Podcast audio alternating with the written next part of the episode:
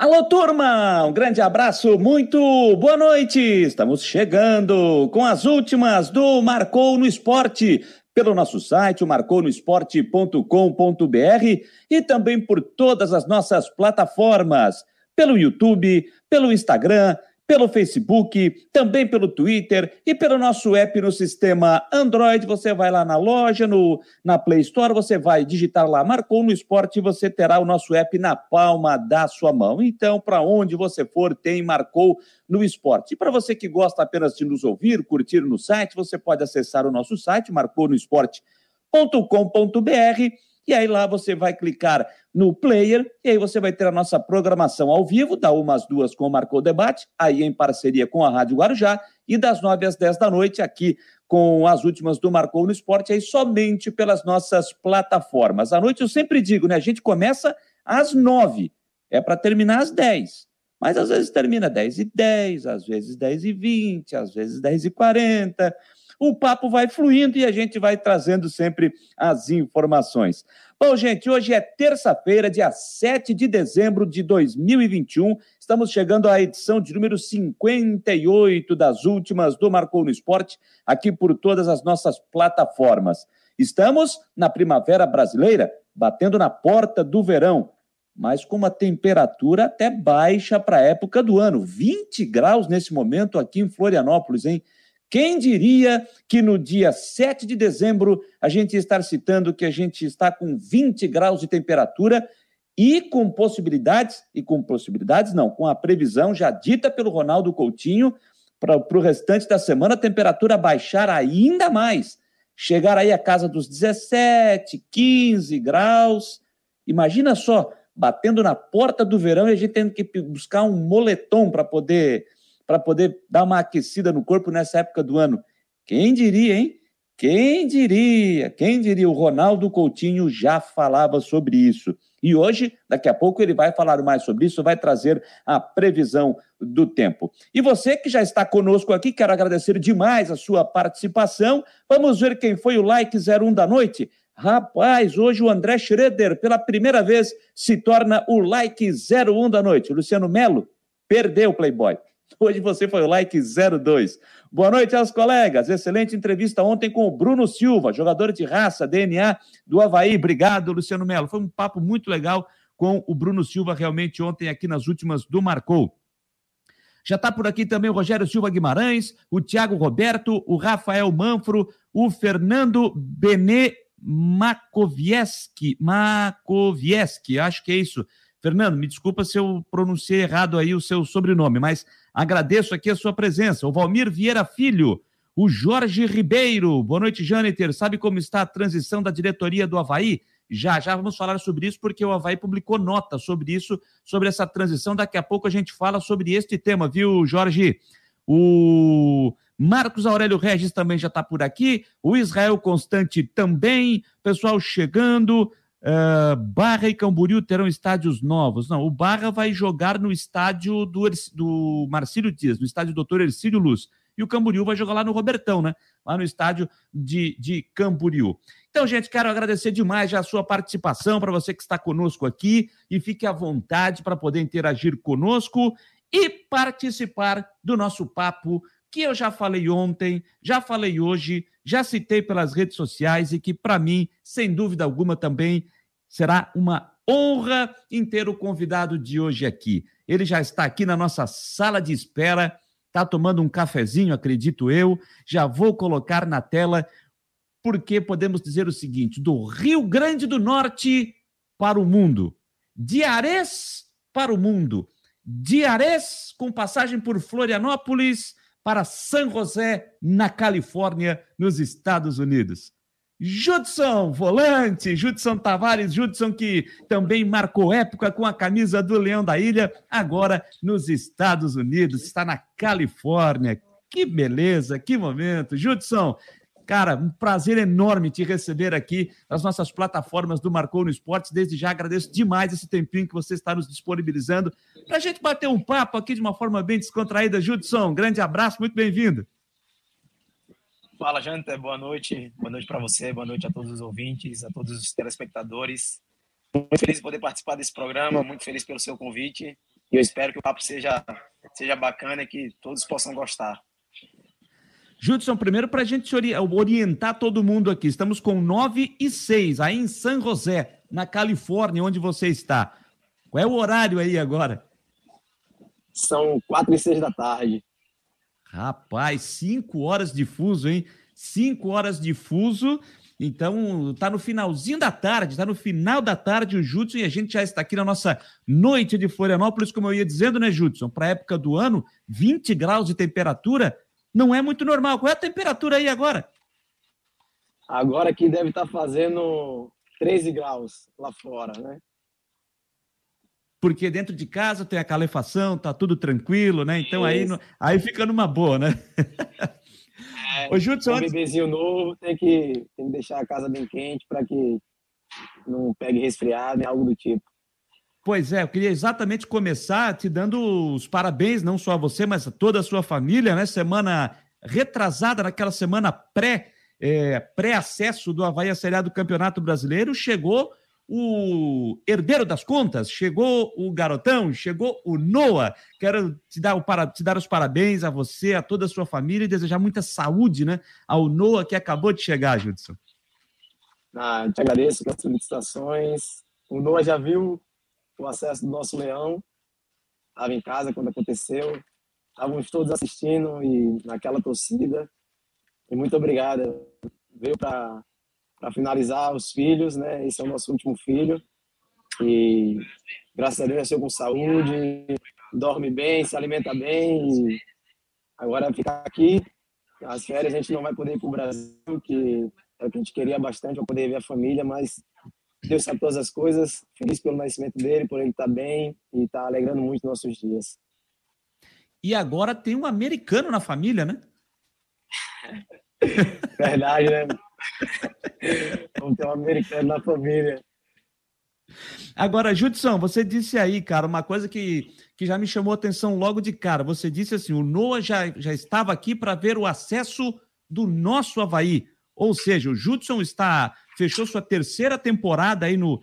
Rapaz, eu quero ver se eu vou acertar dizer o nome do time, porque eu acho danado dizer o nome do seu time, o San José Earthquakes. Acertei, não?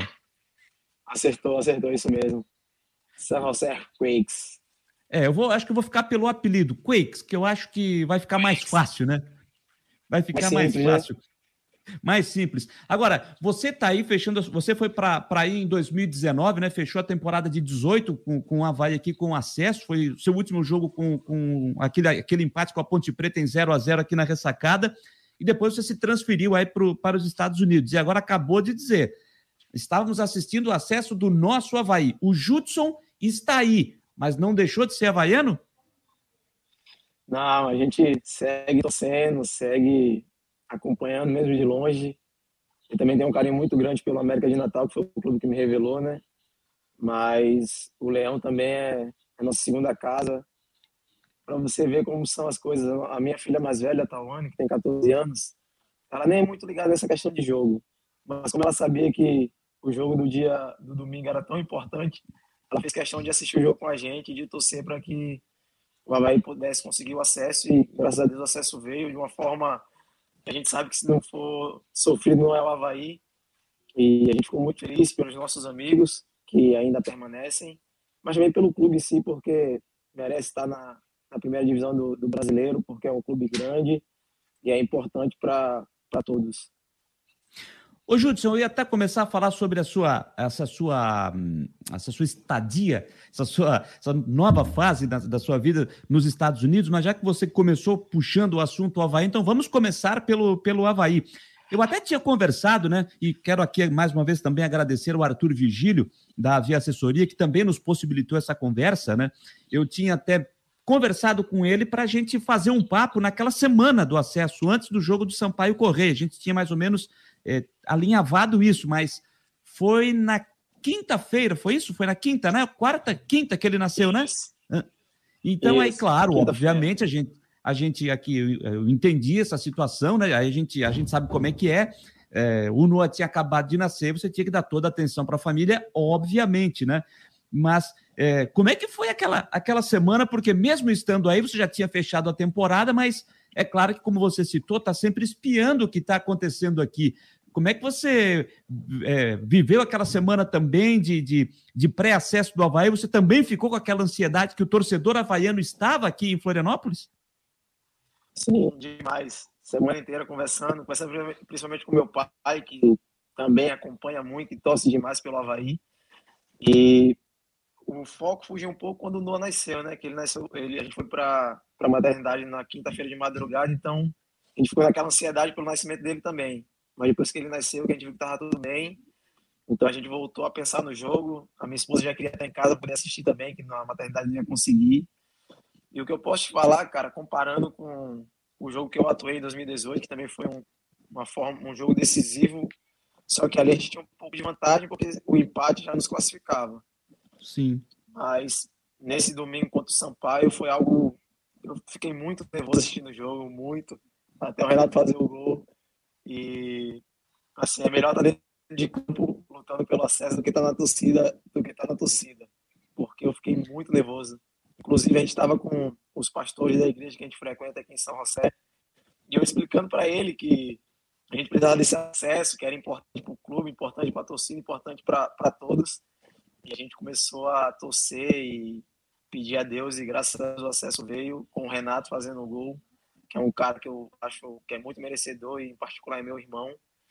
E, assim, feliz. Ficamos, o domingo teve um sábado diferente depois do acesso do Leão. O, durante a semana você chegou a conversar com alguns atletas do Havaí, manteve um contato ou preferiu deixar a rapaziada mais na deles, mais tranquilos?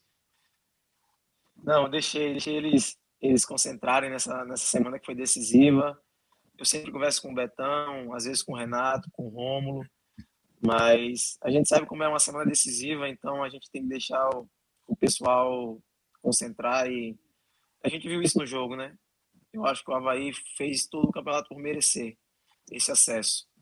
Eu até, inclusive, antes conversei com o Ricardo, que é o fisioterapeuta do, do Havaí, e há umas sete, oito rodadas atrás eu pensava que era título, cara. Eu acreditava que o Havaí poderia ser campeão da Série B.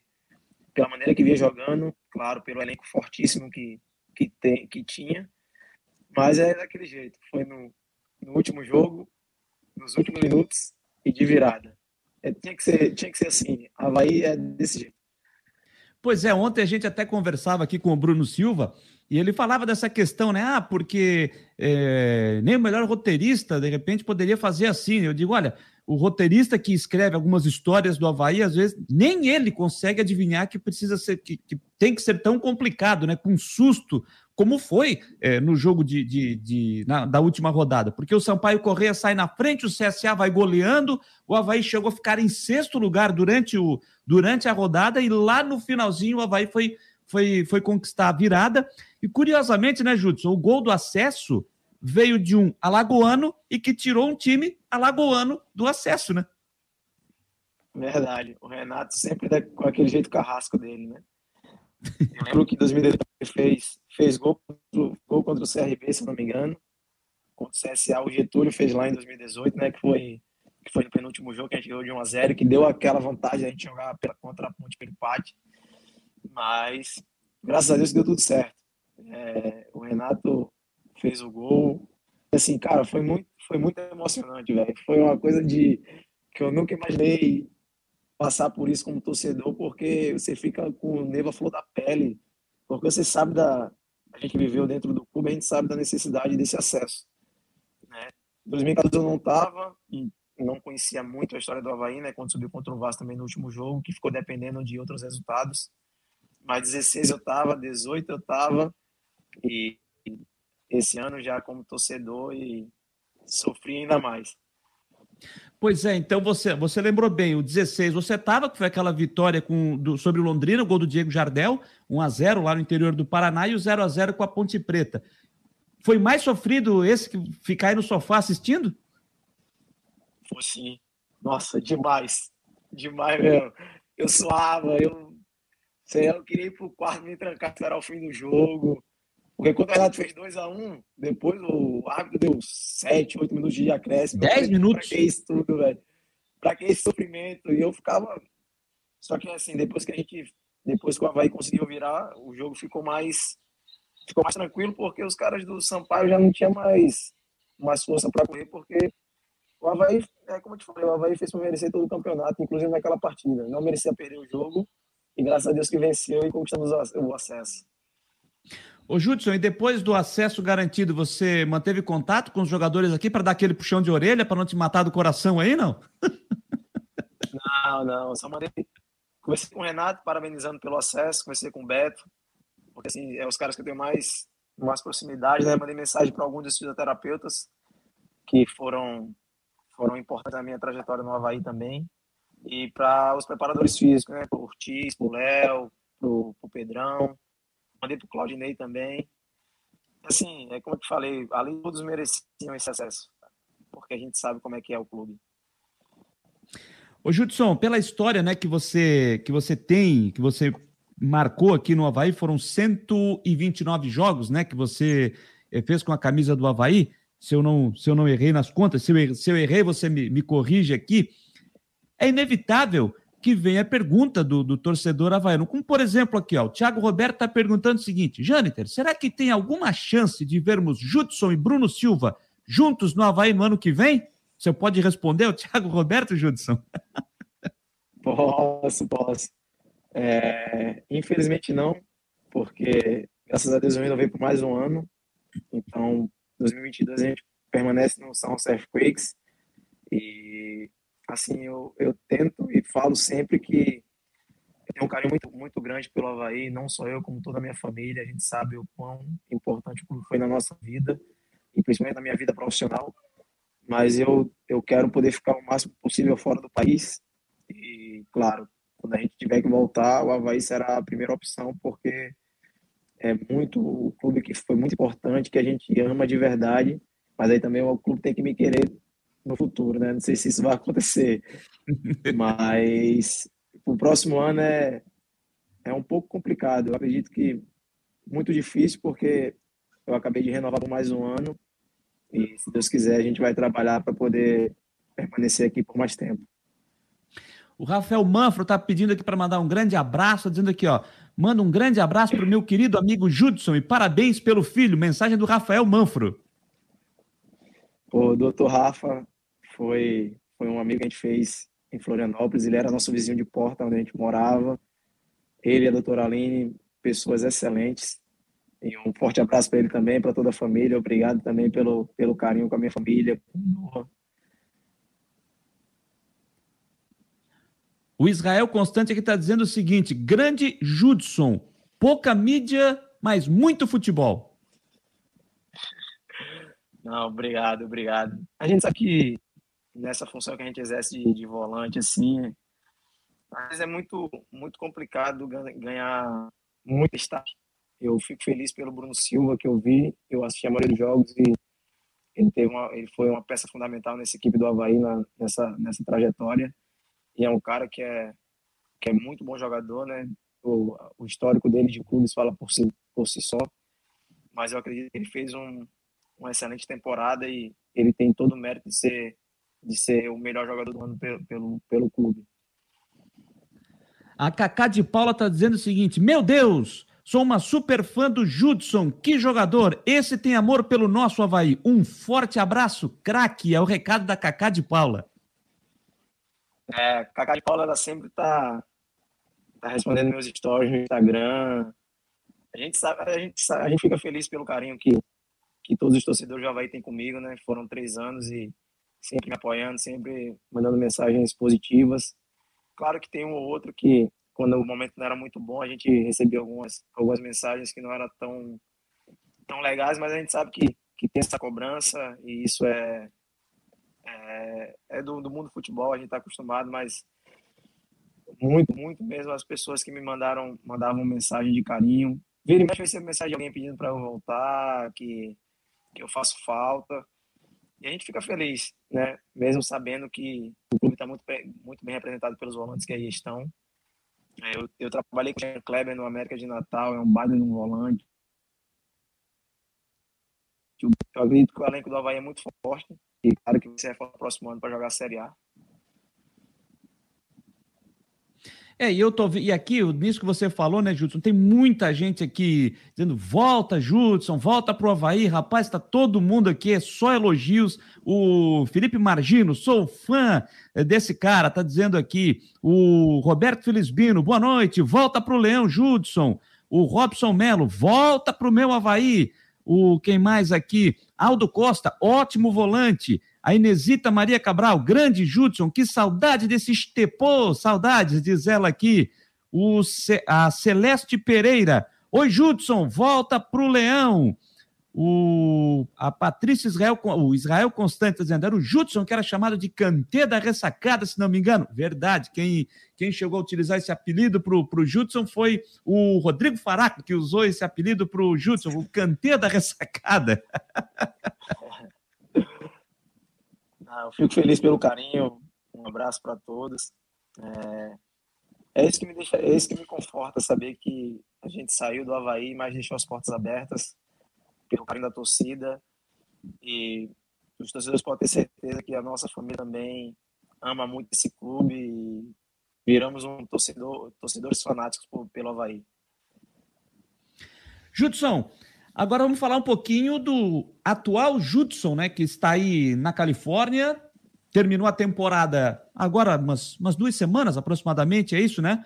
E o seu time acabou isso. não classificando, né? Ficou na, na, décima posição da Conferência Oeste, mas é, lutou, o time tentou chegar, mas acabou é, ficando pelo caminho. Mas como é que foi essa, como é que foi essa sua adaptação, né? Você que saiu do Rio Grande do Norte, depois veio para Florianópolis, três anos, se vê aqui, caiu nas graças da torcida e depois recebeu uma ótima proposta para trocar de país e morar nos Estados Unidos. É muito diferente, né? Eu tive a oportunidade de, em 2018, ir duas vezes nos Estados Unidos e a gente vê como é diferente. Mas para você, Júlio, como é que foi essa, essa adaptação ao novo país, a uma nova cultura, a um novo clube, um novo estilo de jogar também?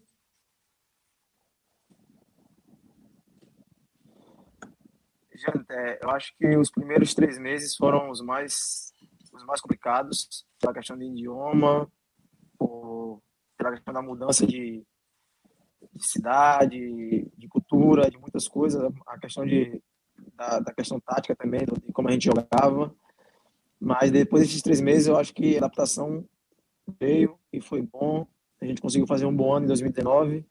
Não conseguimos a, a classificação aos playoffs daquele ano, mas foram, foi uma forma positiva para um primeiro ano de, de campeonato, ainda mais fora do primeiro ano fora do país.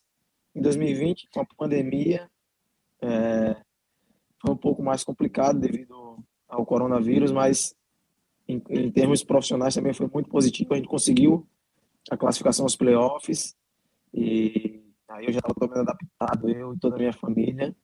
E esse ano a gente teve um pouquinho mais de dificuldade para voltar para os Estados Unidos. Né? A gente foi para o Brasil de férias, eu tinha que tirar um documento que era importante para que eu pudesse voltar, para não contar mais como estrangeiro no clube. E esse documento levou cerca de cinco meses para sair. Eu cheguei muito atrasado para a pré-temporada, perdi a pré-temporada. E a gente sabe que quando você perde a pré-temporada, você sai muito atrás dos atletas que iniciaram o trabalho desde o primeiro dia. Então, esse ano foi um pouco mais mais difícil, falar a verdade, foi muito muito complicado. Eu consegui jogar, consegui manter o rendimento, mas não foi como a gente queria, não foi como a gente esperava. Infelizmente a gente não conseguiu classificar os playoffs também, brigamos. Eu acho que até o penúltimo a gente tinha chance de classificar, mas os resultados não, não nos ajudaram, a gente não fez por merecer e acabamos ficando fora. E daí ficamos esperando pela, pela renovação. Tinha uma opção e daí, graças a Deus, o clube vai exercer a opção e o próximo ano a gente permanece.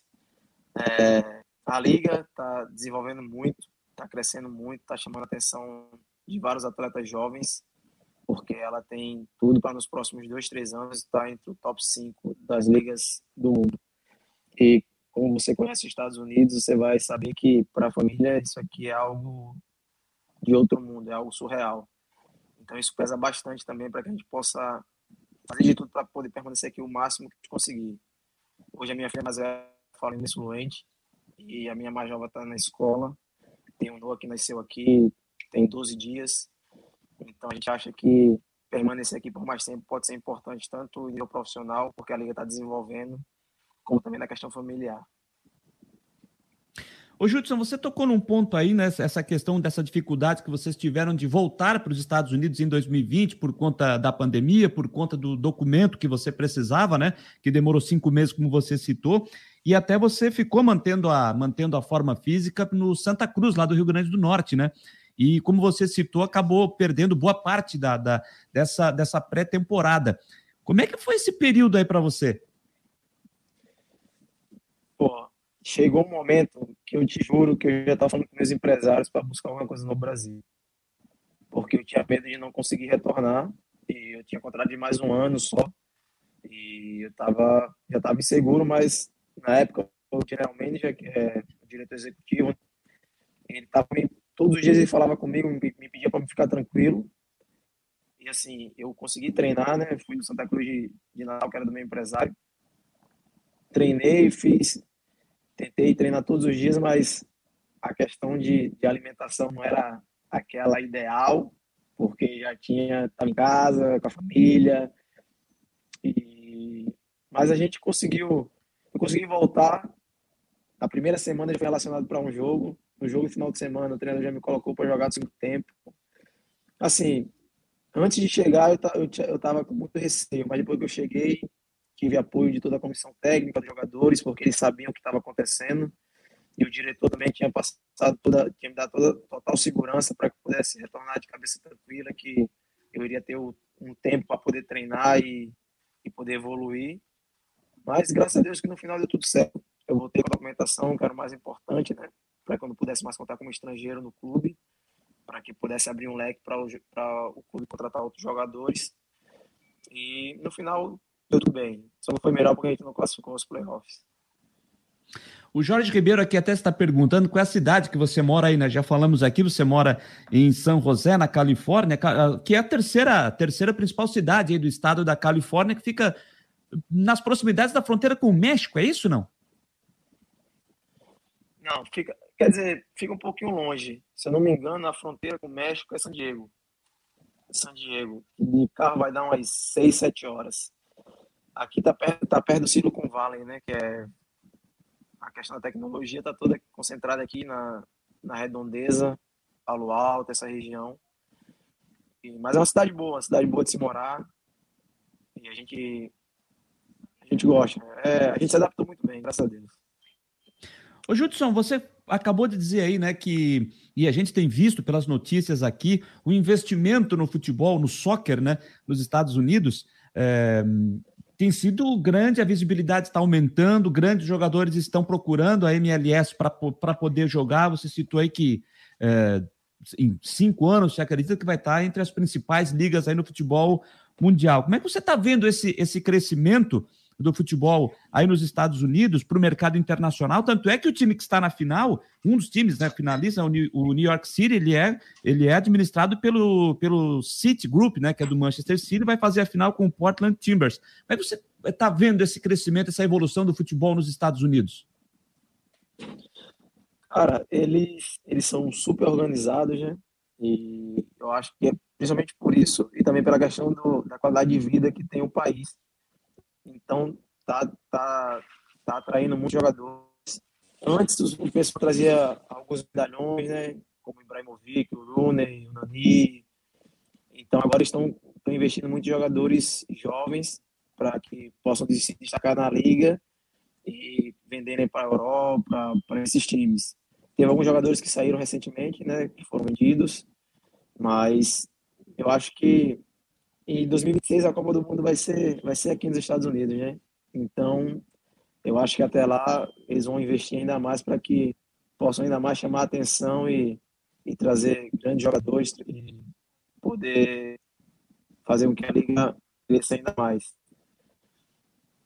E como é que foi o período de pandemia?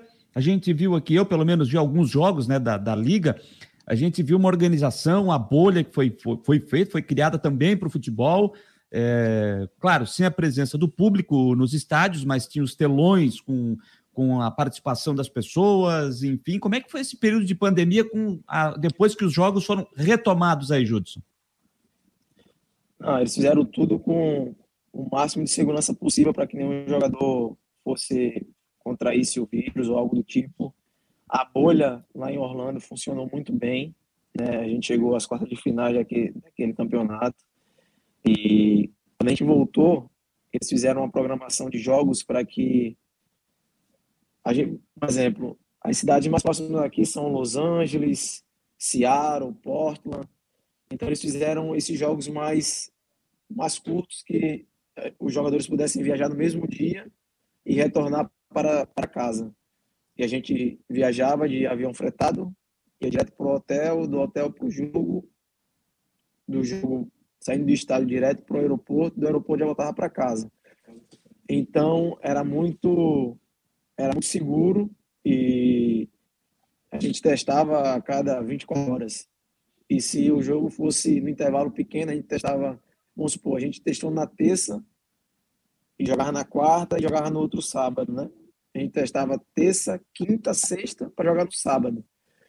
Então, assim, eles fizeram tudo muito organizado para que os jogadores pudessem se sentir seguros e pudessem atuar de forma tranquila. Aqui eles são, é isso que eu te falei, organização. Aqui o jogador só se preocupa em atuar dentro de campo. O extra-campo, tudo funciona muito bem. Isso é que isso é reflexo do não só no futebol nos Estados Unidos, a gente vê como funciona, como funcionam as coisas na América, né? Aí na América do Norte, a gente vê isso no basquete, vê no futebol americano e a gente vê essa organização, então não surpreende essa organização que vem acontecendo também no soccer, o, na, na liga na MLS. Você tem no, no, no seu time aí no San José, no Quakes, o mais um brasileiro, o Natan, é isso, né? Isso. Tinha o Luiz Felipe que saiu, e agora chegou o Natan. O Natan chegou em junho. E o Natan jogou no Criciúma, jogou no, na Chape. Ele, só ah, é? foi campeão contra a gente em 2017, é.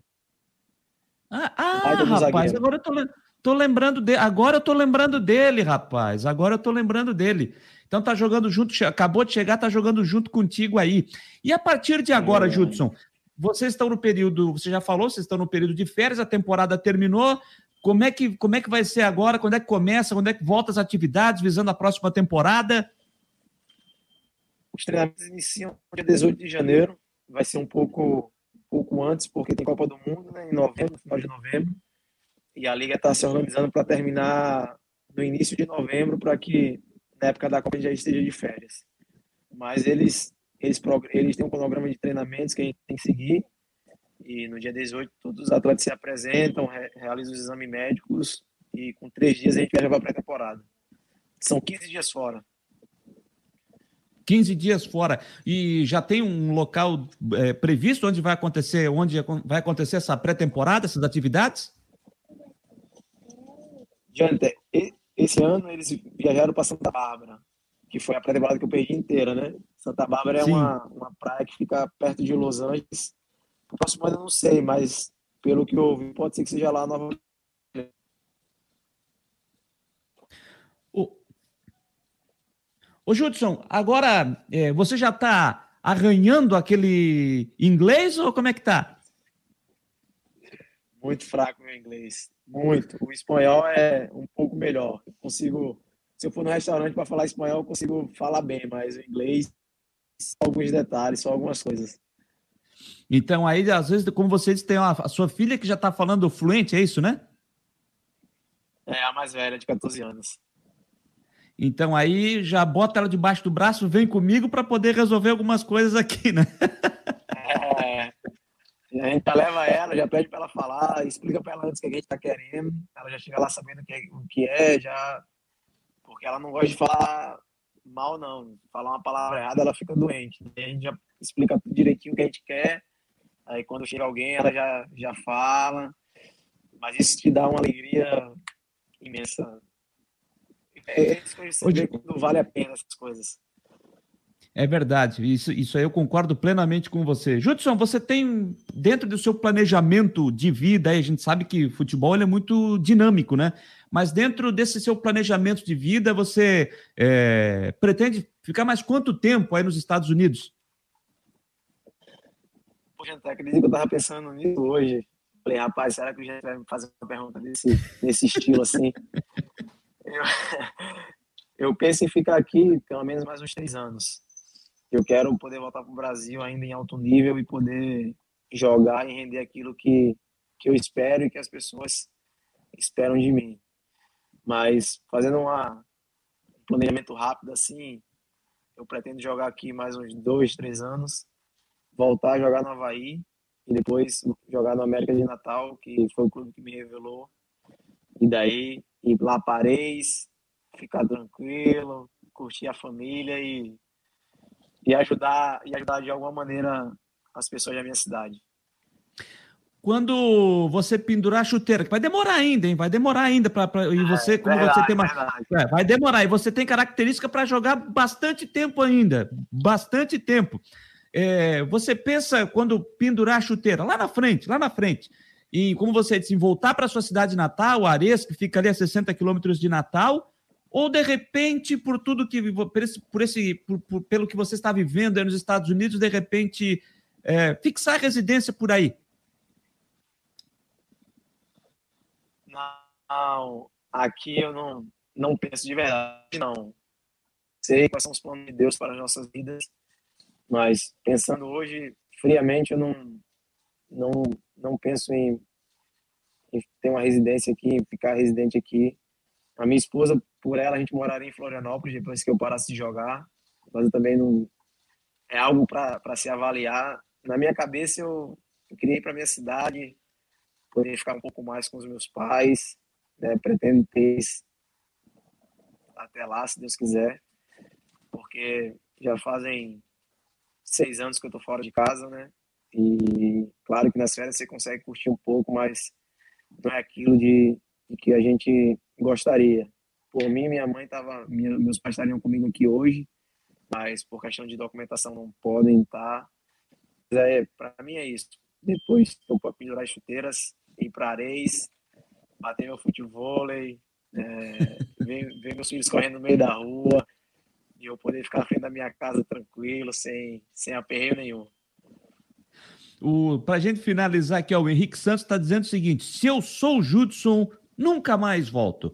Viver nos Estados Unidos, ganhar em dólar e em dia dar qualidade de vida à família é outra coisa. Olha, eu vou nessa linha do Henrique, viu? Eu vou nessa linha do Henrique, viu, Judson?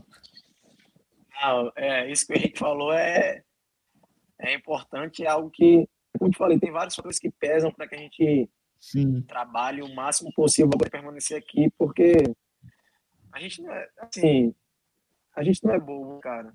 É, poder ficar aqui, receber em dia, qualidade de vida para a família, segurança, tudo, tudo, se você bota na balança, vai pesar. Apesar da gente, é como eu te falei, a gente tem um carro enorme pelo Havaí. Isso a gente fala Havaí porque a gente fala na volta para o Brasil, né? Como eu te falei. Se hoje eu penso em voltar para o Brasil, o primeiro clube que, que eu acho que, que a gente iria tentar seria no Havaí por, por, todo, por toda história que a gente tem no clube, né? O carinho que a gente tem pelo clube e a gente sabe que saiu deixando as portas abertas. Mas isso pesa, poder ficar aqui, poder ver minhas filhas crescerem, aprender um outro idioma, é, poder sair tranquilo na rua, sem medo de, de nada. Apesar que eu fiquei três anos em, em Florianópolis e nunca fui assaltado, nada do tipo. E aqui também tem essa segurança de poder sair, né, jantar tranquilo, essas coisas. Então isso pesa muito na hora de você tomar uma decisão de permanecer ou não. Quando eu falo três anos, pode ser que eu permaneça seis. Se os caras quiserem ficar uhum. comigo, enquanto eles quiserem que eu, que eu permaneça aqui, eu vou permanecer até. Eles falam assim, ó, não dá mais, aí a gente vai. A gente, a gente vê outra, os outros planos, né? Ô, Judson, quem leva o caneco? Portland Timbers ou New York City? Cara, eu acho que o Portland vai levar. É muito difícil jogar contra eles lá em Portland. Campo sintético, torcida empurrando o time. Assim, o New York pode surpreender, mas eu, eu vou de Portland. Eles, o, o Portland estava na sua conferência? Isso, estava na nossa conferência. E o New York City tem um jogador conhecido aqui, que o, torcedor do Figueirense conhece bem, o Weber, atacante, né, formado nas categorias de base. Tem o Thales Magno também, revelado nas categorias de base do, do, do Vasco da Gama, também está lá, né? também tá, tem, tem mais um outro jogador, do, mais outro brasileiro que está lá, né? Deixa eu ver aqui, tem mais um outro brasileiro. Que, Tiago, Tiago Andrade, exatamente, que era do Bahia. Esses são os três brasileiros que estão lá no, no New York City. Exatamente. Ó, o Alexandre Ávila está pedindo para te mandar um grande abraço e o Rafael Manfro está dizendo o seguinte: estamos te esperando com uma Coca-Cola aqui em Florianópolis. Agora era a hora de tomar Coca-Cola, né? Que eu tô de férias aí. Uma Coca com uma pizza é da. Seria perfeito. Cara, eu... Nossa. Pô, você acredita? Em 2019, a gente foi de férias pro Brasil, né? E a minha esposa, ela comprou passagem pra gente sair de Natal pra, pra Floripa. Eu tinha chegado quatro dias, e eu ia com meus pais, ela falou, tem um passagem comprada pra gente ir pra Florianópolis. Vamos embora. Pô, eu cheguei, fiquei quatro dias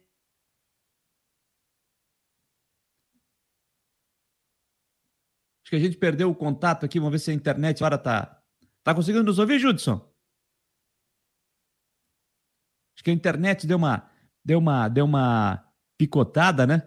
Vamos ver se a gente consegue é, restabelecer o contato com o Judson para a gente finalizar essa conversa com ele aqui. Pô, muito legal esse papo com o Judson, que está lá no, nos Estados Unidos, né? No San José Everquakes. Acho que é assim que se pronuncia. Como ele disse, eu pronunciei certo, né?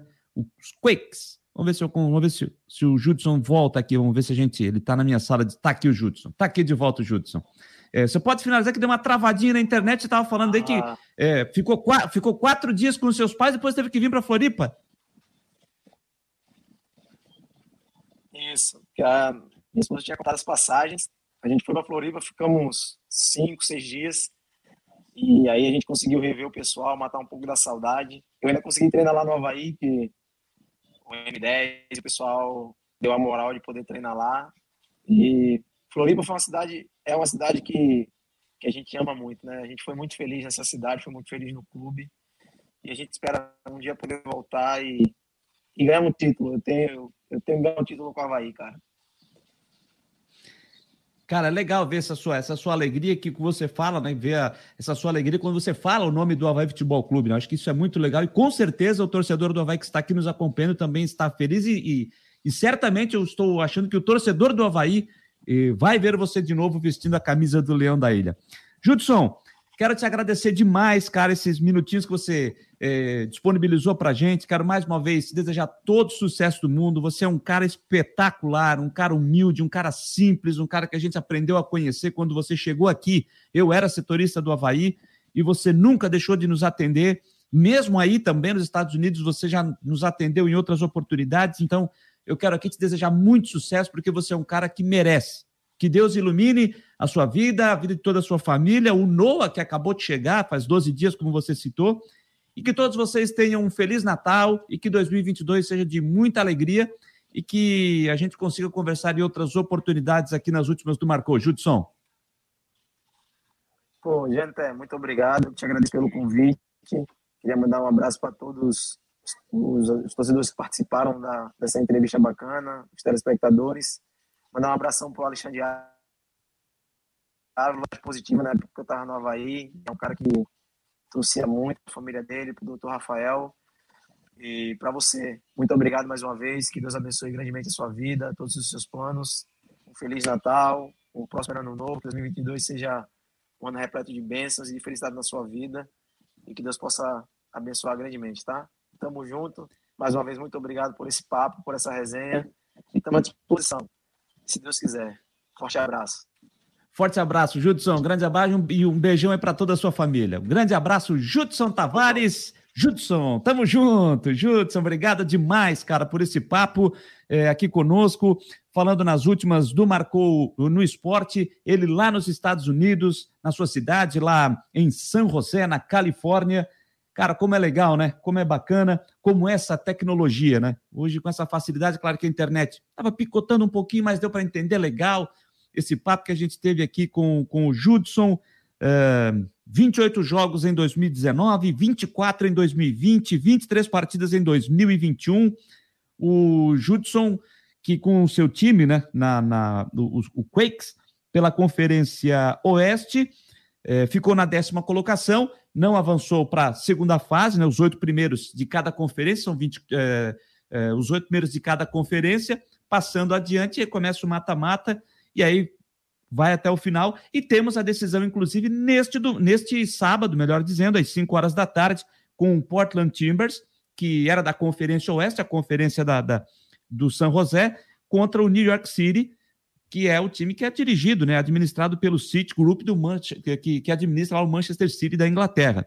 Então, afinal, é nesse sábado e vamos conhecer o campeão da MLS, uma liga que vem crescendo a cada ano, o investimento cada vez maior. A gente tem visto muitos jogos, eu de vez em quando assisto os jogos aqui, passa na ESPN aqui no Brasil, né? então assisto alguns jogos. Então, é muito legal e a gente fica feliz, né? E a gente fica feliz em bater um papo com o Judson, que marcou época com a camisa do Havaí, foram 129 jogos, o último jogo dele foi naquele do acesso contra a Ponte Preta em 2018 e depois ele foi para os Estados Unidos e agora está vivendo esse momento sensacional. Ele já disse, né? Ele já disse que tem mais um ano, foi o contrato renovado e agora ele tem mais essa oportunidade, agora aquele período de descanso. Não vai passar férias no Brasil, como ele mesmo disse, né? Acabou de nascer o Noah, então vai ficar por lá mesmo, na Califórnia. E aí, na, no dia 19 de janeiro, começando a pré-temporada. Então, pô, muito legal esse papo com o Judson, um cara humilde, um cara espetacular, e eu fiquei muito feliz em receber o Judson, que tem 28 anos, gente. 28 anos tem muita coisa ainda para viver uh, no futebol, e eu desejo todo o sucesso a ele. E aqui, mais uma vez, agradecer ao Arthur Virgílio, da AV Assessoria, que nos possibilitou essa, essa oportunidade de conversar com o Judson, que está lá na, na que está lá nos Estados Unidos. Muito legal, muito legal. Rafael Manfra aqui dizendo o seguinte: Jâniter tá dando um banho. Obrigado, Rafael. Amigo do, do Judson tam, também. O Israel dizendo que o papo foi bacana. Eu estou vendo só agora aqui a mensagem do Alejandro Caprário. Judson, como você vê dentro do universo de jogadores que você conhece, que atuam no Brasil, de 10, quantos conseguem de fato receber seus salários? Nos Estados Unidos, de cada 10, de cada 10, 10 recebem, é verdade. De cada 10, 10 recebem. Agradecer o J. Amaral também, que está aqui lá de Joinville, jornalista, está por aqui. E até me lembro que o Thales Magno fez o gol da classificação do New York City. Eu só não vi a sequência de gols. Obrigado pela informação do, do J. Amaral, né? É, trazendo aqui é, essa informação que eu não, eu não tinha visto que a gente tinha feito os gols só. E ele também parabenizando aqui para a entrevista esse papo com o Judson, aqui nas últimas do Marcou. E olha, uma unanimidade aqui, né? O Judson na, na, nas, nos comentários, todo mundo parabenizando o Judson, torcedor do Havaí querendo ver ele de volta, vestindo a camisa do Havaí. Então, foi legal, foi legal mesmo aí. E o Gabriel 21 está chegando agora e disse: chegando agora, mas vou rebobinar depois, desde o início. Verdade, para você não perder o papo com o Judson, viu, Gabriel? Uh, o Carlos Cripa está perguntando: boa noite, Jâniter. Abemos diretor de futebol no Havaí? Abraços? Não, ainda não. De forma oficial, ainda não, tá, Cripa? O Alexandre Ávila é, respondeu anteriormente, mencionou que sim, que tem muito. Ah, ele está respondendo a um outro, um outro ouvinte aqui, né, que estava participando e perguntando se o Judson tem. Tem, tem a vontade de, de voltar. Ele, exatamente isso, né?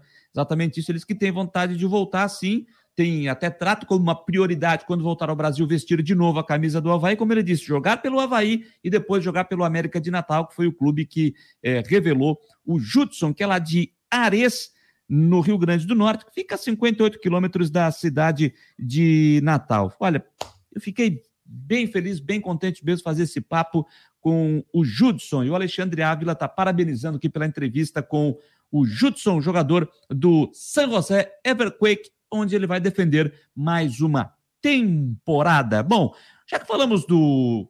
Uh, fizemos esse papo com o Judson, o Judson lembra a Havaí. E quando a gente fala de Havaí aqui nas últimas do Marcou, a gente lembra de quem? Do Christian Delois Santos. Christian Delois Santos acompanha o Havaí aqui pelas últimas do Marcou, é, pelo Marcou no Esporte, pela Rádio Guarujá, também pela Jovem Pan News. E ele agora está chegando para trazer as informações do Leão da Ilha desta terça-feira.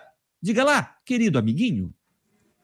Olá, meus queridos amiguinhos, vamos atualizar as informações do Havaí, o time que vai aguardar aí a definição do novo executivo de futebol, deve chegar nos próximos dias, essas tratativas, porque a partir daí o Havaí começa a definir sua vida em termos de jogadores, treinadores, contratações, dispensas ou não renovações.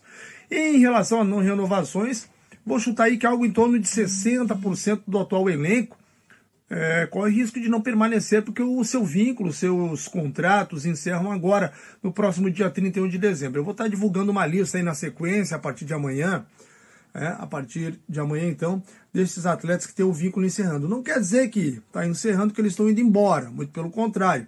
Vai depender do executivo de futebol para chamar essa galera aí para conversar, ver renovação. Enfim, entre eles tem Bruno Silva, tem Betão, tem Gladson, tem jogadores aí, aí da base também, como o próprio é, o Luan, Luan Silva, outros jogadores também que tem um vínculo encerrando, o zagueiro Nuno, né, atletas aí que podem né, estar se despedindo do clube ou não, dependendo do acerto e do projeto aí que o novo treinador tem é, para a sequência do ano, né, para a sequência aí de manter este elenco ou ir em busca de novos nomes. Então é isso, a partir de amanhã fica ligado nas redes sociais, né, na página do Marcon no Esporte, no Twitter, no Instagram, que nós vamos estar colocando aí boa parte desses atletas que tem o seu vínculo encerrando agora dia 31 de dezembro.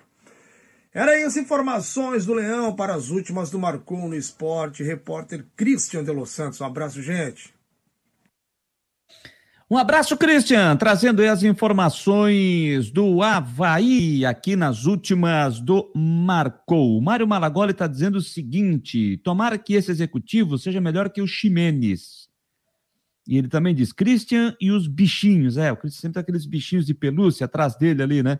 É, tá sempre sempre fazendo a parceria com o Christian Delois Santos, uh, aqui na, nas últimas do Marcou, quando ele traz essas traz as informações do, do Havaí. Jorge Ribeiro está perguntando qual a cidade que o Judson mora. Ares, tá? Ares.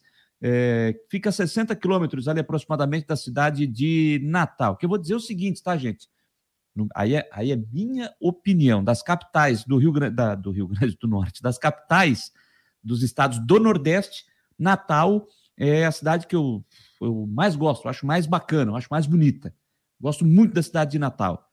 Então, é, eu acho bem legal, acho muito legal, gosto muito de Natal, gosto muito de Natal mesmo.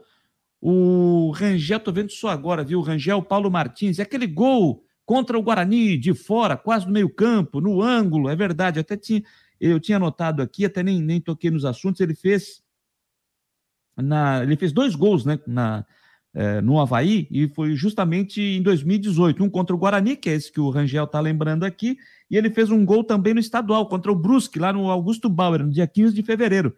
Esse jogo que você está é, citando aí, Rangel, pela Série B, é, 19 de junho.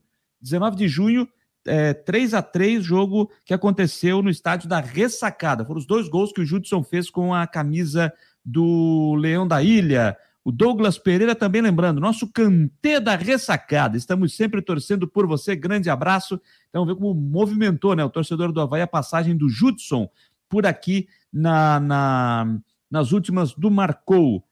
Ah, o Art Stamp Camisetas, ele está dizendo: Boa noite, Jâniter. Meu nome é Emerson de Biguaçu. Então tá. Alô, Emerson! Alô, Biguaçu! Grande abraço a todos vocês. Biguaçu, a terra do nosso grande Miguel Livramento. É isso aí. 9 e 54 Tempo fechado, choveu há pouco, pelo menos aqui na região do João Paulo. E quando a gente fala de tempo, a gente lembra de quem? Lembra de quem? Dele. Ele está chegando em nome de Imobiliária Steinhaus, no norte da ilha, em Jurerê Internacional.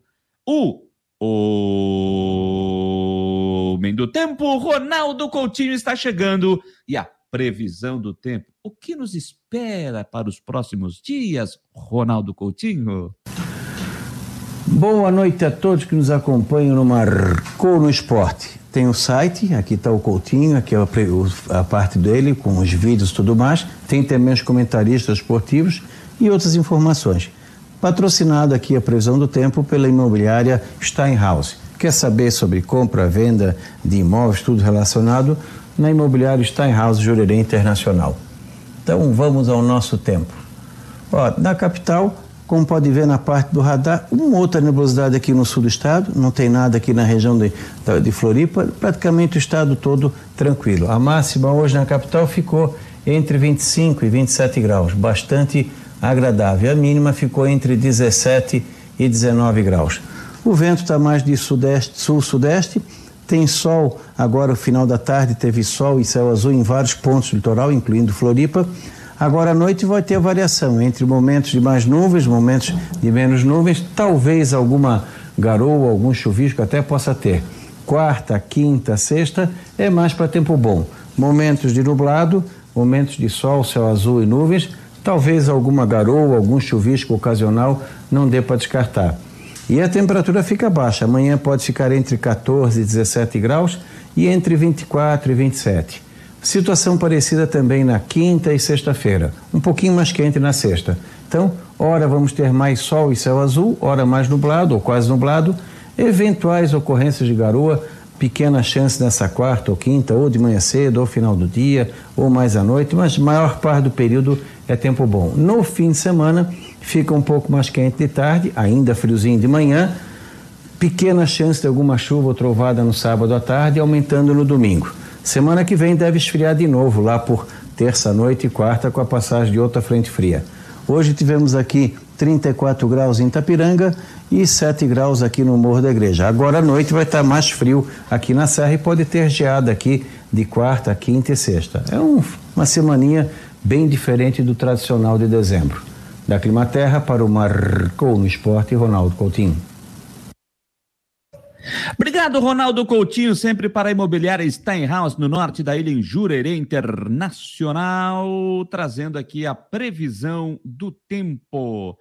Eu estou só voltando aqui os, os, os recados, as mensagens que eu estava. Pro... Ah, achei, foi o Jorge Ribeiro que fez a pergunta, eu citei ele que a gente falaria mais à frente, né? Ele perguntou aqui para ser mais preciso, às 9 e 2, ele botou aqui, ó. Boa noite, Jâniter. Sabes como está a transição da diretoria do Havaí? Para responder ao Jorge Ribeiro, aos torcedores do Havaí, o Havaí hoje publicou uma, uma nota em seu site, né, dizendo que, explicando o seguinte, que o presidente Francisco Batistotti e o vice-presidente Amaro Lúcio da Silva orientaram a realização de reunião de todos os departamentos do Havaí de modo a preparar relatórios para o início de trabalho da equipe de transição da nova diretoria, eleita no último sábado com Júlio Hertz, presidente, e Bruno Comitioli como vice-presidente. O objetivo da atual diretoria é oferecer à nova direção uma, uma completa radiografia para o seu início de trabalho em 1 de janeiro, quando for empossada. Será um balizador para o trabalho do novo presidente e sua equipe na largada da temporada 2022 o início da transição será definido para os próximos dias. E aí o Havaí botou na sua nota aqui 14 pontos, tá? 14 pontos que estão definidos é, para essa transição. Vou citar aqui, ó. Um, relatório de cada departamento. Dois, pessoal, relação dos funcionários com seus respectivos cargos, salários e setor. Três, contratos diversos com valores e vencimentos. Quatro, processos judiciais diversos, situação de cada um. Cinco, processos trabalhistas, situação inclusive ato trabalhista e o que ainda não está no ato. Seis, esboço do orçamento. Sete, dívidas detalhadas. Oito, futebol profissional, relação dos atletas, seus respectivos salários e contratos com data de vencimento. Nove, comissão técnica com a relação de nomes e salários. Dez, departamento de base, relação dos atletas com seus contratos, prazos de vencimentos e respectivos salários. 11. Comissão técnica das categorias de base. 12. Nas relações dos atletas de base, colocar os agentes e percentuais do clube e dos parceiros. 13. Acordos de parcelamentos. 14. Situação financeira atual do clube. Então, os 14 pontos que a atual a diretoria colocou para esse período de transição. Tudo isso, gente, está colocado é, em nota no site do Havaí. Quem quiser, é só acessar lá que tem, está detalhado. Então, eu estou trazendo aqui até para responder ao nosso internauta, ao Jorge Ribeiro, que fez essa pergunta lá no início do programa. Então, está sendo explicado essa situação aqui sobre esse período de transição é, do Havaí com a saída né, no final do presidente Francisco José Batistotti para a entrada de Júlio Hertz, presidente eleito no último sábado nas eleições, no dia 4 de dezembro. O Gelsi Cordeiro, já pensou Judson e Bruno Silva? Já teve gente falando sobre isso aqui antes, hein? O Mário Malagola disse que seria um sonho, está dizendo para o Jalci aqui na conversa entre eles. E o Rafael Manfro diz que seria um baita meio-campo para o Havaí. É, é o torcedor do Havaí se manifestando depois desse papo que a gente fez aqui com o Judson. Pontualmente 10 da noite, gente. Como disse, tá difícil para a gente encerrar às 10 horas. Não tem problema. Alô, vizinhança, é só mais um pouquinho, hein? Alô, vizinhança, é só mais um pouquinho. Ah, deixa eu mandar aqui, ó. Estou recebendo aqui a mensagem. É... Cadê, cadê, cadê aqui? Mandar um abraço ao meu primo Jackson Cardoso, que mora aqui em Florianópolis. Hum, olha, até onde eu sei, mora no Campeche, no sul da ilha, até onde eu sei, né? Então, cumprimentar, eu estou sabendo que através da minha mãe. Não sabia, viu, seu Jackson? Artista de primeira, da, da de primeira linha aqui da, da, da nossa cultura catarinense, grande músico, tem CDs gravados, né? Então, é um artista espetacular aqui do nosso estado de Santa Catarina. Ele estou cumprimentando porque virou o vovô da Nina, não sabia. Então, um grande abraço ao Jackson Cardoso, que está sempre nos acompanhando, está sempre nos assistindo. Um grande beijo, parabéns. Alô, vovô Jackson, quem diria, hein, garoto? que beleza, um grande beijo ao Jackson, primo também artista de primeira linha aqui do nosso estado de Santa Catarina. Gente, vamos falar do Figueirense, Figueirense que segue a sua preparação, Figueirense que já começa o seu 2022, na segunda-feira, dia 13 de dezembro, começa a pré-temporada do Alvinegro do Estreito. E o Jean Romero está chegando para trazer as informações do Figueirense. Diga lá, Jean. Pessoal, um forte abraço. Novas contratações serão anunciadas pelo Figueirense nessa semana, porque afinal a pré-temporada começa na segunda-feira, dia 13, já preparando 2022 e as competições que vão vir aí estão programadas daqui para frente. O goleiro Vitor Hugo, por exemplo, do Internacional, falta apenas o anúncio oficial do Furacão. Defensor de 20 anos, 1,95m, grandalhão, que chega também para ganhar ritmo de jogo.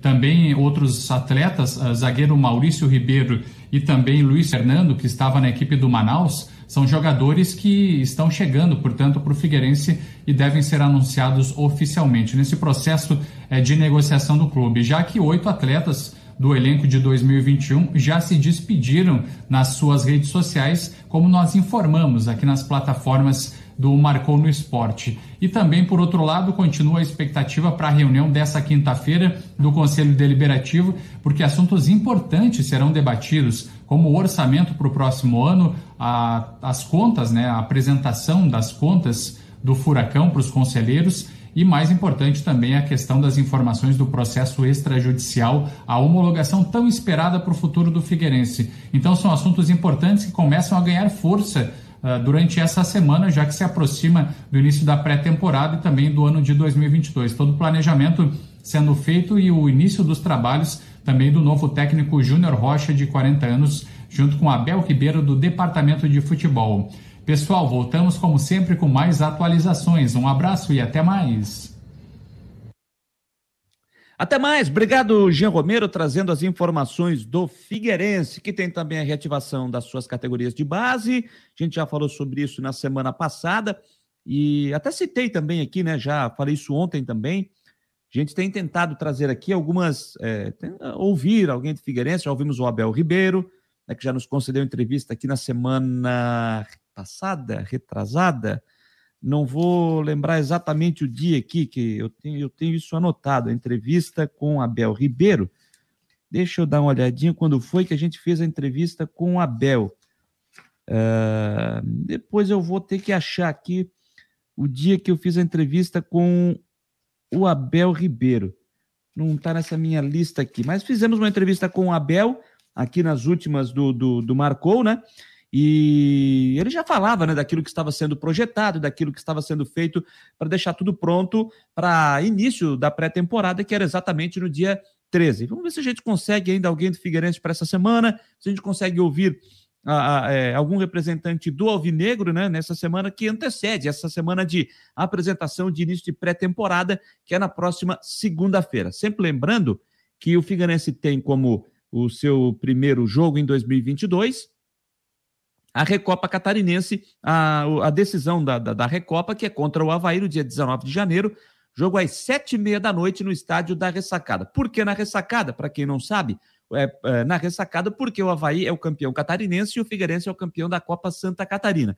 E a Recopa o time que joga em casa, é jogo único, né? É, o time que joga em casa é o campeão catarinense. Então, por isso que o jogo será no estádio da ressacada. Então, o futebol catarinense começa nada mais, nada menos do que um clássico. Havaí e Figueirense. E essa será a primeira missão do Alvinegro, o jogo contra o Havaí, e a estreia no Campeonato Estadual no dia 23 de janeiro contra o Joinville, jogando no estádio Orlando Scarpelli.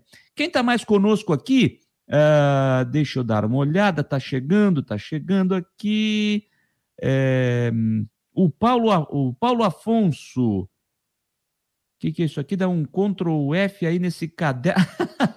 Dá sempre eu dar um Ctrl F nesse caderno? Pode ser, rapaz. Eu tenho que dar um Ctrl F nesse meu caderno aqui. É... Rapaz, eu não tô. Eu não tô satisfeito porque eu não, não achei aqui, mas eu tenho isso anotado. Será? Será que eu tirei daqui? Não é possível. Mas como, seu Janiter Decordes? Mas como? Eu vou procurar, eu estou voltando aqui, eu estou voltando, porque isso tem que estar aqui na minha anotação. Não é possível. Não é possível, não é possível. É... Deixa eu voltar mais um pouquinho, deixa eu voltar mais um pouquinho. Rapaz, e não é que eu acabei me. Acho que me perdendo mesmo aqui. É, é realmente, viu? Realmente, vou, eu, vou, eu vou dar um puxão de orelha em mim mesmo. Eu vou dar um puxão de orelha em mim mesmo, né? É isso aí.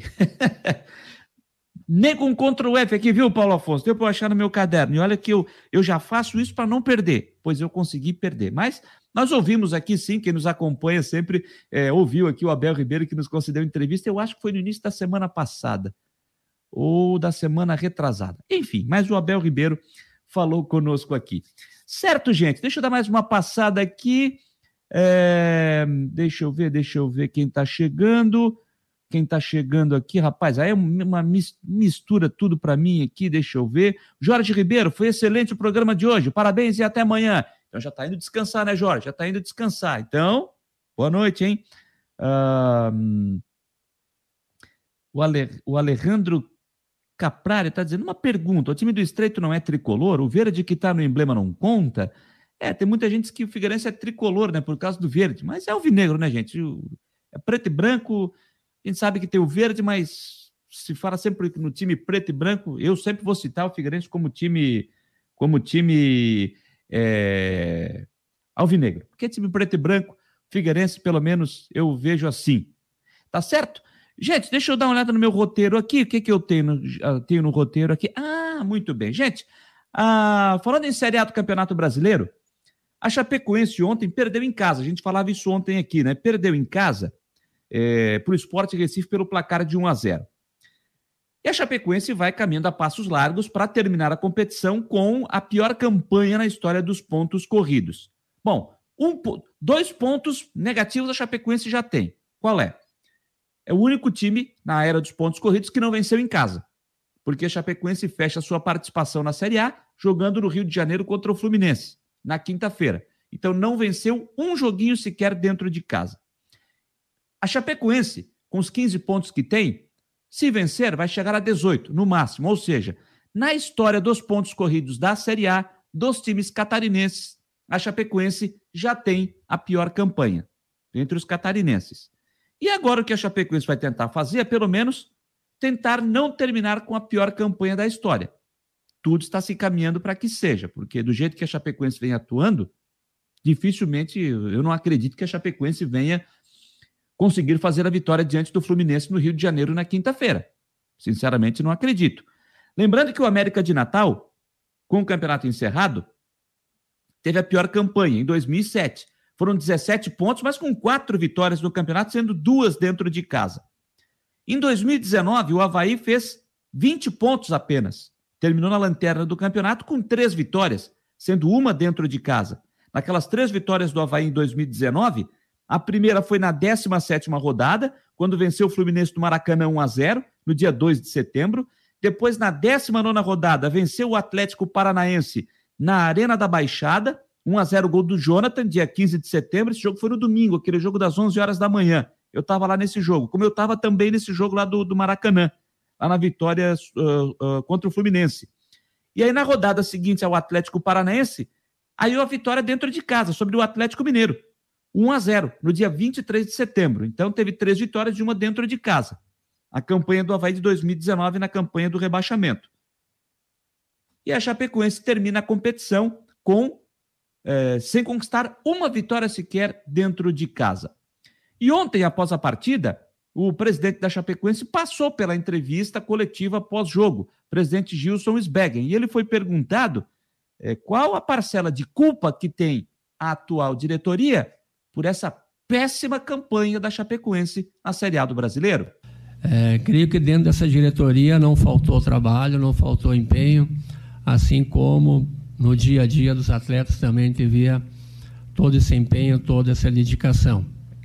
É, nós sabíamos que teríamos um campeonato muito difícil, muito complicado, em razão das nossas dificuldades financeiras.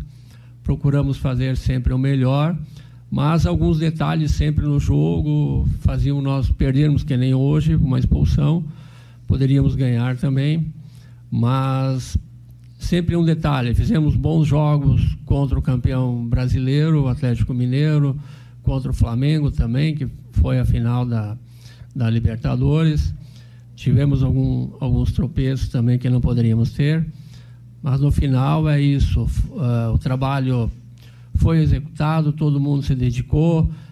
Eu agradeço imensamente a diretoria por ter me acompanhado nesse, nesses momentos.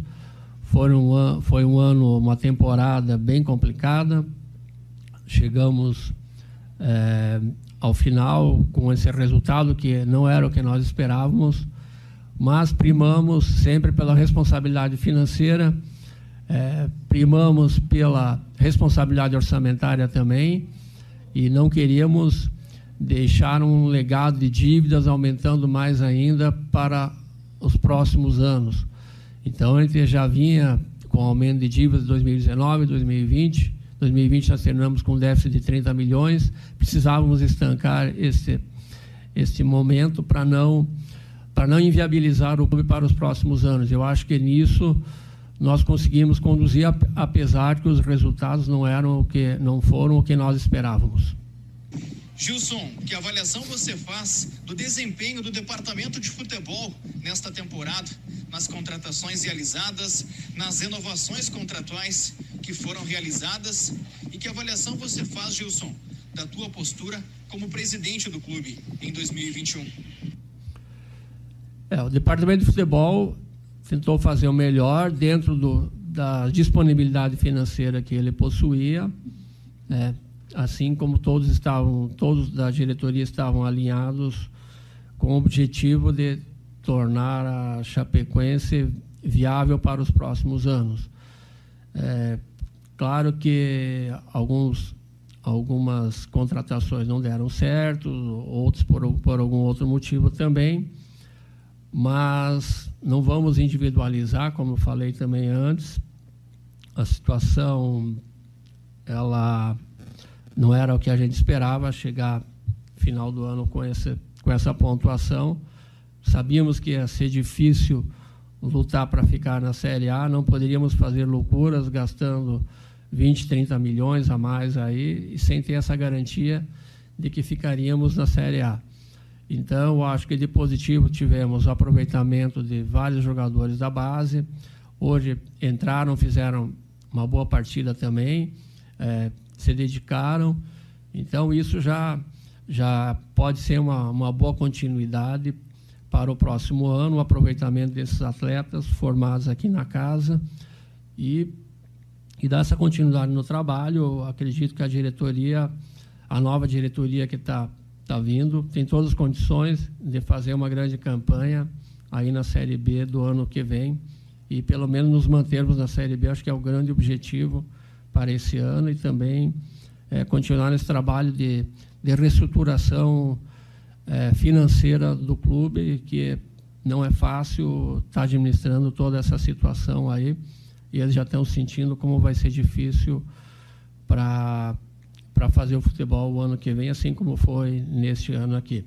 Quero agradecer, afinal, então, é, todos os membros da diretoria, todos os funcionários, até alguns que estão aqui conosco, né, por ter nos ajudado nesse ano, por ter contribuído pela lealdade, pela dedicação de todos, pelos atletas também que se dedicaram e só agradecer pelo apoio que receber de todos eles aqui. Tá? Um grande abraço a todos. Presidente da Chapecoense, Gilson Sbeggen. Eu confesso que quando eu editei o material, eu me, me, passou me passou batido uma frase que ele disse ali agora e me chamou a atenção. Não sei se vocês conseguiram pegar aí o que disse o presidente. É... O Israel Constante disse aqui agora, exatamente isso. Ele botou aqui, ó. Ele, ele falou: olha, o objetivo é manter, é, é lutar para permanecer na Série B em 2022. O, o Israel pegou. Eu confesso que quando eu editei o material eu não tinha prestado atenção. E agora que eu peguei essa fala aqui, que eu peguei essa frase, me chamou a atenção do presidente da Chapecoense, o Gilson Sbeg, que o objetivo da Chapecoense em 2022, por todas as dificuldades financeiras que o clube vem passando, e a gente sabe disso, não é novidade, ele disse que vai ser um ano difícil, a gente já sabia disso também, mas ele, ele diz essa frase que o objetivo é permanecer na Série B no ano que vem. É preocupante, hein? É preocupante essa frase. Tá certo que o Gilson Sbeggen vai sair, o Ney Maidana assume na sequência a presidência da Chapecoense, mas é, é, certamente essa frase aí deve ter deixado a pulga atrás da orelha do torcedor da Chape, ouvindo a declaração desse, do presidente, que falou ontem após a partida, e nem teve a, a, a entrevista do Felipe Endres, nem teve entrevista do Felipe Endres ontem, pelo menos eu não vi aqui no canal da Chapecoense. Se, se teve, desculpem, mas eu não vi. Tá? Mas, enfim, né? Nesse momento, a palavra mais importante também é do presidente. E quando ele diz isso, realmente é um ponto a se refletir, hein? É um ponto a se refletir para a Chapecoense no ano que vem. Porque a campanha da Chapecoense esse ano é vexatória. Gente, eu, eu vocês sabem, eu, eu falei aqui Recentemente eu estive em Chapecó, fiz o jogo para o Oeste Capital do jogo contra o Grêmio e foi um treino de luxo para o Grêmio. O Grêmio foi em Chapecó e fez um treino de 90 minutos contra a Chapecoense. E a Chapecoense, até mesmo antes de ser rebaixada matematicamente, a gente via em alguns jogos que ela estava simplesmente aceitando. Era um time que estava aceitando passivamente a derrota. E depois que veio o rebaixamento matemático, nem se fala, né? Nem se fala nem para dar uma, uma, uma resposta para sua torcida. Ah, Chapecoense está rebaixada, tudo bem, mas pelo menos jogar em casa, fazer uma vitória dentro de casa para o seu torcedor. Mas estava simplesmente aceitando. Simplesmente aceitando o que estava acontecendo. E ontem não foi diferente. O Giovanni foi expulso com 10 minutos de jogo. Um jogador contratado a peso de ouro para ser uma das grandes peças para Chapecoense para a temporada. Não aconteceu. Reserva praticamente a temporada toda. E ontem, com 10 minutos de jogo, me dá uma entrada daquela no cara do esporte. A entrada que ele deu não é nem para mostrar o cartão vermelho. O juiz tem que chegar para dizer, ó, sai. Nem mostra vermelho, só diz, sai. Então tem muita coisa que precisa ser, é, ser refletida na Chapecoense. Eu vou dizer aqui de novo. Eu torço e defendo muito o futebol de Santa Catarina. Eu quero ver o futebol catarinense forte. Mas a Chapecoense, dessa forma aí, tem que abrir o olho. Que o próximo presidente, o Ney Maidana, que vai assumir na sequência, consiga fazer é, tudo diferente que foi feito até aqui, entenda as dificuldades financeiras que o clube passa, mas que o empresariado do oeste do estado consiga apoiar a Chapecoense porque senão vai ficar muito complicado o futuro do time de Chapecó. A frase do Gilson Sbeg, o objetivo em 2022 é manter o time na Série B do Brasileiro. Foi o presidente que disse. É preciso refletir, né? É preciso refletir. O Rafael Manfro está dizendo que a imprensa de Chapecó acha que o lance foi normal. Hum. Aí eu vou. Bom, vou respe, respeito, respeito a opinião. Mas normal não foi, né? Normal não foi. É, e vou dizer mais. O Giovani, por exemplo, foi entrada de jogador que não tem que não teve comprometimento nenhum com a Chapecoense. Comprometimento nenhum. Não no jogo de ontem, tá? Ao longo da temporada. Ao longo da temporada. É o meu pensamento. É o meu pensamento sobre isso. Bom, gente, ainda aqui em Santa Catarina, aliás, já já eu falo sobre isso para eu não perder o fio da meada dentro da edição de, de roteiro. Só lembrando, né, que na quinta-feira tem a última rodada da Série A do Brasileiro.